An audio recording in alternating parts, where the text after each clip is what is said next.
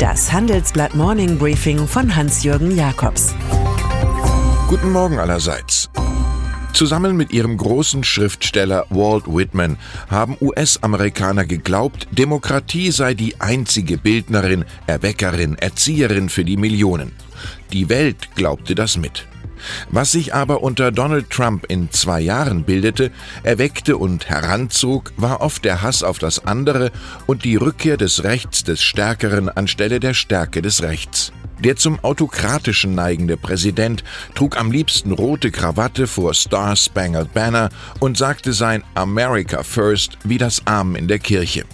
In der Nacht zum Mittwoch jedoch, bei den wichtigen Kongresswahlen Midterms, ist der spaltende Präsident mit einer Niederlage bedacht worden. Seine Republikaner verloren nach acht Jahren die Mehrheit im Repräsentantenhaus, ihnen bleibt aber das Sagen im Senat. Trump weiß jetzt, seine Gesetzesvorlagen können blockiert werden. Das Ergebnis spiegelt wider, wie zweigeteilt das Land ist, das immer so stolz auf seine Einheit und seine Symbole war. Schwarze gegen Weiße, Evangelikale gegen Nicht-Evangelikale, Metropole gegen Land, Liberale gegen Konservative, Intellektuelle gegen Rednecks. Hier wählen sich zwei Amerikas ihre Vorurteile zurecht.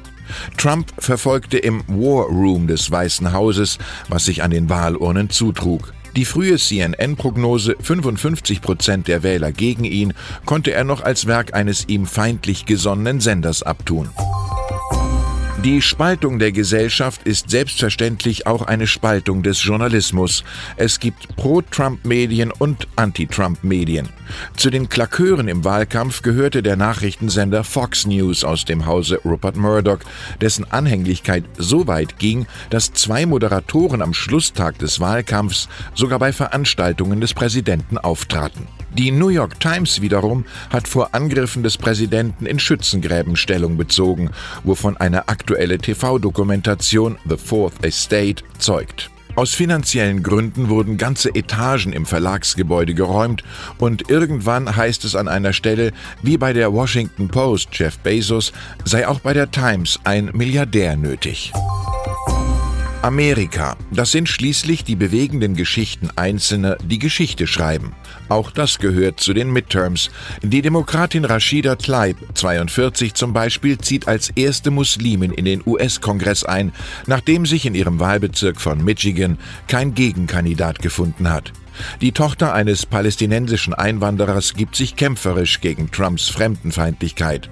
Oder Bernie Sanders 77, der einstige demokratische Präsidentschaftskandidat, verteidigt seinen Senatssitz in Vermont.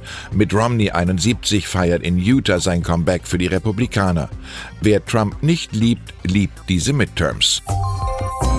Noch nie ist in Deutschland so viel über dubiose Cum-Ex-Geschäfte und die Weltfinanzierungsordnungsmacht BlackRock aus Manhattan geschrieben worden wie in den letzten Tagen. Es handelt sich um gelebte Aufklärung über die Mechanismen der Globalisierung. Mit einem silbernen Lorbeerkranz darf sich dafür Friedrich Merz schmücken. Erst die Kandidatur des nach wie vor amtierenden Cheflobbyisten von BlackRock Deutschland als CDU-Chef und später als Kanzler hat die Medienlawine ins Rollen gebracht. Freund und Feind wissen, je mehr über die 6,3 Billionen Dollar Vermögensverwaltung BlackRock debattiert wird, desto stärker sinken die Chancen von Merz, CEO von Deutschland zu werden. Diese Republik wirkt im Übrigen mit ihren umgerechnet etwa 3,7 Billionen Dollar Wirtschaftsleistung im Vergleich mit BlackRock ziemlich mickrig. Sie hören nun einen Beitrag der Telekom Deutschland GmbH aus der Reihe Thesen zur Digitalisierung. Gesprochen von Hagen Rickmann, Geschäftsführer Geschäftskunden Telekom Deutschland. Unternehmenskultur. Eines muss allen Beteiligten klar sein. Die Digitalisierung ist kein neues Software-Update. Es ist eine strategische Neuausrichtung, ein ganz neues Denken.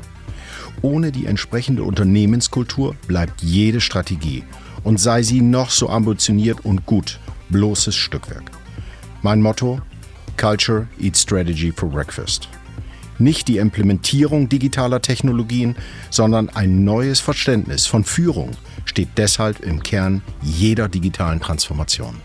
Mehr über die Chancen der Digitalisierung erfahren Sie auf dem Event Digital 2018 am 7. und 8. November in Köln und unter www.digital18.de. Manchmal ist Schweigen Gold, sagte sich Annegret Kramp-Karrenbauer. Sie klärte lieber ihre Dinge, ihre Arbeit als CDU-Generalsekretärin ist eingestellt und bereitete eine Strategie vor, mit der sie gegen zwei Wirtschaftslieblinge und Leitkulturelle als Rivalen bestehen kann. Heute nun will die Saarländerin, die man fälschlicherweise für Angela II. hält, dem ein wenig märzmüden Journalistentross erzählen, wie sie künftig die Christdemokraten anleiten möchte. Gestern Abend leitete AKK ihren Auftritt mit einem Hinweis auf ruinösen Wettbewerb ein. Und dann ist da noch eines der Rituale der Republik seit langem zelebriert, die jährliche Überreichung eines schweren Folianten an den jeweiligen Regierungschef, der sich höflich bedankt und die dicke Gabe dann ungelesen im Regal verstauben lässt. So wird es auch beim aktuellen Jahresgutachten der fünf Wirtschaftsweisen geschehen, das Angela Merkel heute lächelnd entgegennehmen wird. Sie könnte in der Schwarte lesen, dass ihre Bundesregierung notwendige Reformen nicht beherzt genug angeht und sich beispielsweise in der Rentenpolitik in die falsche Richtung bewege, wie das Handelsblatt zitiert.